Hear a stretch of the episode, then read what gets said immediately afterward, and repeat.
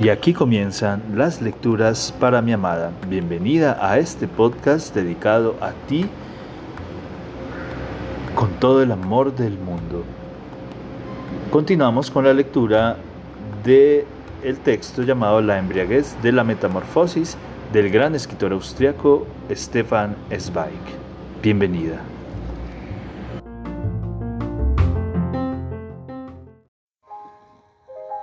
Seguimos leyendo La embriaguez de la metamorfosis del interesante y gran escritor austriaco Stefan Zweig. El asombro le corta la respiración. Ni siquiera en sueños se atrevió a imaginarse tan joven y maravillosa, tan acicalada, del todo nuevos son esos labios encarnados y claramente perfilados, las cejas delicadamente marcadas, la nuca de pronto libre y luminosa bajo el casco dorado y arqueado del pelo del todo nueva es la piel desnuda en el marco centelleante del vestido. Se acerca para reconocer su propio yo en ese juego de la imagen. Y si bien se va, se sabe en el espejo, no osa reconocer como verdadero y duradero ese otro yo. Pues el temor que le machaca las sienes le sugiere que acercarse un paso más o realizar un movimiento brusco podría disolver aquella imagen regocijante. No, no puede ser verdad, piensa. Una no puede cambiar así de la noche a la mañana, porque de ser cierto, entonces se detiene y no osa pensar la palabra. Pero el reflejo adivina el pensamiento y esboza una sonrisa interior una sonrisa apenas perceptible al principio, pero cada vez más floreciente. Los ojos se echan a reír entonces abiertamente y con orgullo desde el vidrio oscuro, y los labios encarnados y relajados parecen admitir con alegría, sí, soy bella. Es encantador verse así, descubrirse, contemplarse, asombrada, descubrir y observar el propio cuerpo con una sensación de autoenamoramiento desconocida hasta entonces.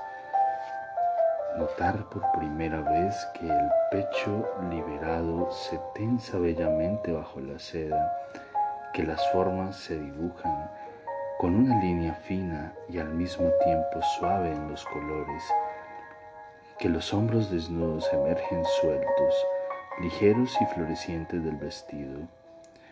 La curiosidad la impulsa a ver en movimiento el cuerpo que se presenta insospechadamente nuevo y esbelto. Gira hacia un lado con suma lentitud y estudia al mismo tiempo, volviendo el perfil, el efecto de su movimiento, la mirada al espejo, vuelve a encontrar una mirada hermana, orgullosa y contenta eso le insufla valor. Ahora tres pasos atrás, el movimiento rápido también es bello. Entonces prueba una ágil pirueta, de suerte que vuela la corta falda y el espejo vuelve a sonreír. Fantástico, qué hábil y esbelta que eres. Le encanta bailar, tal es el arrebato tentador que siente en las articulaciones. Retrocede a la profundidad de la habitación y desfila luego al encuentro del espejo y éste sonríe, sonríe con la mirada de Christine. Desde todos los lados prueba y examina y acaricia su propia imagen. Y el autoenamoramiento no se harta de ese yo nuevo y seductor que se le acerca sonriendo una y otra vez, joven, renovado y bien vestido desde aquella hondura cristalina. Querría abrazar a la nueva persona que es ella. Se le acerca a más no poder de suerte que casi se tocan las pupilas, las vivientes y las reflejadas, y los labios cálidos se acercan a los hermanos a punto del beso. de tal modo que el alito de la respiración diluye por un momento la proximidad. En el juego maravilloso del autodescubrimiento, prueba diversos movimientos para ver de otra manera su metamorfosis. En eso vuelve a oírse el estruendo del gong procedente de abajo. Christine se estremece. Por Dios, lo esencial es no haber, no hacer esperar a la tía, que a buen seguro ya estará enfadada. Se descubre con el abrigo, un abrigo de noche ligero, colorido y orlado, con una piel deliciosa. Luego, antes de que la mano toque el interruptor para apagar la luz, una ávida mirada de despedida, una última, ultísima mirada del cristal regocijante. Vuelve a ver el brillo de los ojos al otro lado, la dicha cálida en la boca al mismo tiempo propia y ajena. Fantástico, fantástico, le dice el espejo con una sonrisa. En alegre huida se dirige por el pasillo a la habitación de la tía y el vestido fresco y sedoso que revolotea a su alrededor hace que el rápido movimiento sea para ella un placer. Se siente llevada por una ola, guiada por un viento bienaventurado. Desde los días de la infancia no se ha sentido tan ligera, como si la llevaran en volandas. Se ha iniciado la embriaguez de la metamorfosis en una persona. Te va de maravilla, te sienta como de molde, dice la tía. Claro, cuando se es joven no se necesita mucha magia. Solo cuando el vestido debe esconder en vez de mostrar, encuentra el sastre dificultades. Pero bromas aparte, te sienta como de molde. ¿Qué figura que tienes? Pero ahora hay que llevar la cabeza con más levedad pues caminas, y no lo tomes a mal que te lo diga, siempre caminas con inseguridad, siempre inclinada, te encoges y te sumes en ti misma como un gato bajo la lluvia. Aún debes aprender a andar a la americana, o sea, ligera, libre, con la frente alta y mirando adelante como un barco ante el viento. Por el amor de Dios, ojalá fuera yo de nuevo tan joven. Cristín se ruboriza, o sea que no se le nota nada que no parece ni ridícula ni aldeana. Entretanto, la tía ha proseguido el examen y su mirada recorre toda la figura dando muestras de reconocimientos. Impecable. Solo allí en el cuello tiene que haber algún adorno. Y empieza a rebuscar en el armario. Toma, ponte estas perlas. No, nena, no te asustes, nada de miedo, que no son auténticas. Las verdaderas están guardadas en la caja fuerte al otro lado del charco, pues no vamos a traer las auténticas a Europa para disfrute de, vuestros ladrones. Las perlas se deslizan frías y ajenas sobre la piel desnuda, que se estremece ligeramente. Impecable, a ti todo te queda bien, para un hombre debería ser un placer ataviarte. Pero ahora vamos, no podemos hacer esperar más tiempo a Anthony. Pondrá unos ojos. Juntas bajan las escaleras. Descender así, con ese vestido que deja el cuerpo al descubierto, resulta extraño a Christine.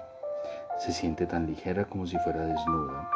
No anda, sino que levita tiene la sensación de que cada escalón se desliza hacia arriba para recibirla. En el segundo rellano tropiezan con un señor mayor vestido con un smoking. Su pelo blanco y liso parece separado por un cuchillo en la coronilla. El señor saluda con suma cortesía a la tía. Se detiene para dejar pasar a ambas y en ese breve instante Cristín percibe un encargo especial, una mirada masculina, admirativa, casi de veneración. Enseguida siente un calor en las mejillas. Nunca en su vida un hombre de rango, un verdadero caballero, la ha saludado de forma tan distanciada y respetuosa, y al mismo tiempo con el reconocimiento del experto. Es el general Elkins, seguro que conoces el nombre de la época de la guerra, el presidente de la Sociedad Geográfica de Londres, declara la tía. Es toda una celebridad en sus años de servicio hizo importantes descubrimientos en el Tíbet. Te lo presentaré, pues es lo mejor de lo mejor y hasta lo reciben en la corte. Christine, feliz, percibe la efervescencia de la sangre. Un hombre tan distinguido y viajado no la reconoció como una simple espectadora ni la despreció por ello, sino que se inclinó como ante un aristócrata como ante un igual. A partir de ese momento se siente legitimada. Y otra confirmación. El tío se asombra igualmente, no bien se acercan a la mesa. Vaya sorpresa, pero ¿cómo te has acicalado? Tienes una pinta, o oh, perdón, un aspecto maravilloso. Cristín vuelve a notar que se ruboriza de placer y percibe hasta en la columna vertebral el cálido estremecimiento que la recorre. Me parece, tío, que al final me vas a piropear, dice ella en un intento de tomárselo a broma. Y tanto, responde el anciano, y se esponja sin darse cuenta. La pechera arrugada de la camisa se tensa de golpe. La campechanía propia de un tío desaparece, y en sus ojos bordeados de un color encarnado y hundidos en los pliegues adiposos, centella una luz curiosa y casi cargada de deseo. El placer que siente por esta joven inesperadamente guapa hace de él una persona extraordinariamente locuaz y animada. Suelta tantas observaciones y afirmaciones expertas sobre el aspecto de la joven que la tía frena con tono alegre ese entusiasmo curioso y detallado invitándolo a que no haga perder la cabeza a la muchacha, que de eso ya se encargarán, y con mayor discreción los hombres más jóvenes. Entretanto, han llegado ya los camareros dispuestos a servir. Se paran con gesto respetuoso junto a la mesa, como monaguillos al lado del altar esperando una señal de aprobación. Qué extraño, piensa Cristina. ¿Cómo pude hoy al mediodía tener tanto miedo a estos hombres corteses, discretos y magníficamente silenciosos, cuyo único deseo parece consistir en que su presencia pase inadvertida? Ataca la comida con audacia, pues el temor ha desaparecido y el hambre provocada por el largo viaje pide la palabra con, con energía. Le saben a maravilla las ligeras empanadas trofadas, el asado rodeado de arriates de verduras, los postres delicados y espumosos que previsoras espátulas de plata le ponen una y otra vez en el plato. No debe ocuparse de nada ni pensar en nada y de hecho ya nada le extraña. Todo allí es maravilloso y la maravilla suprema es que ella misma puede estar presente en la sala radiante, repleta y sin embargo silenciosa, llena de personas engalanadas con selectos requilorios y seguramente muy importantes. Pero no, mejor no pensar en ello no pensar nunca en ello mientras pueda estar allí. A todo esto, lo que mejor le sabe es el vino. Debe de estar hecho con uvas doradas bendecidas por el sol del sur. Debe de provenir de países buenos y afortunados. Brilla con la transparencia del ámbar en la copa cristalina y desciende por el gaznate acariciándolo como un óleo dulce y frío.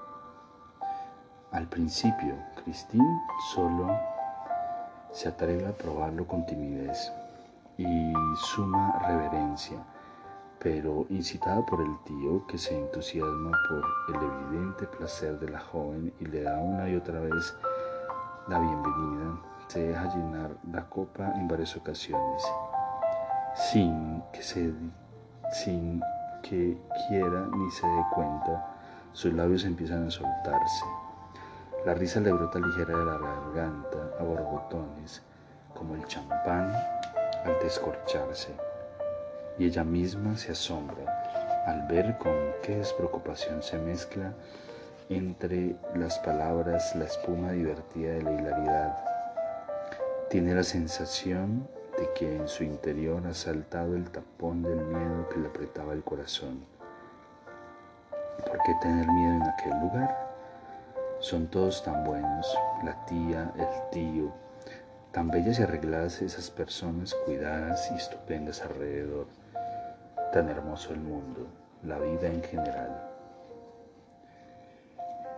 El tío, sentado frente a ella, se siente cómodo, contento, a sus anchas. La euforia repentina y desbordante de la joven lo divierte sobremanera. Ser joven otra vez, agarrar con fuerza a una muchacha efervescente y chispeante como esta, piensa. Se siente alegre, animado, estimulado, fresco y casi audaz, normalmente flemático y más bien malhumorado Rebusca ahora toda suerte de bromas, incluso alguna atrevida, a refrescársele la memoria, de modo inconsciente, quiere atizar el fuego que le calienta los huesos de manera tan placentera. Ronronea complacido como un gato. La chaqueta le da calor y las mejillas se vuelven sospechosamente coloradas. De pronto parece rey de las legumbres en el cuadro de Hortense con los mofletes encarnados por el vino y el placer. Brinda una y otra vez por Christine y está a punto de pedir un champán cuando su vigilante, que no ha cesado de divertirse, le pone la mano en el brazo a modo de advertencia y le recuerda un mandato médico. Intentando ha empezado a irse, proveniente de la sala contigua, un rumor rítmico que matraquea se encerrean, tamborilea y berrean como un fuelle enloquecido, la música de baile. El anciano pone su puro brasileño en el cenicero y guiña el ojo. ¿Qué? ¿Quieres bailar? Noto en tus ojos que sí. Solo contigo, tío. Lo lisonjea ella arrastrada por una alegría desbordante. Dios mío, ¿no estaré un poco achispada? Reacciona con una risa a cualquier bagatela. Un cosquilleo extraño se ha asentado en la garganta y cada palabra es acompañada por un trino imparable y alegre. No digas que de esa agua no beberás, gruñe el tío. Hay unos muchachos terriblemente apuestos por aquí, y tres juntos no suman tantos años como yo, y cada uno baila siete veces mejor que yo rinoceronte anciano y gotoso, o sea que la responsabilidad es tuya. Si tienes ánimo, nos ponemos manos a la obra. Y aquí terminan las lecturas para mi amada. Espero este capítulo haya sido de tu agrado. Te amo, te amo con todo mi ser, todo mi corazón.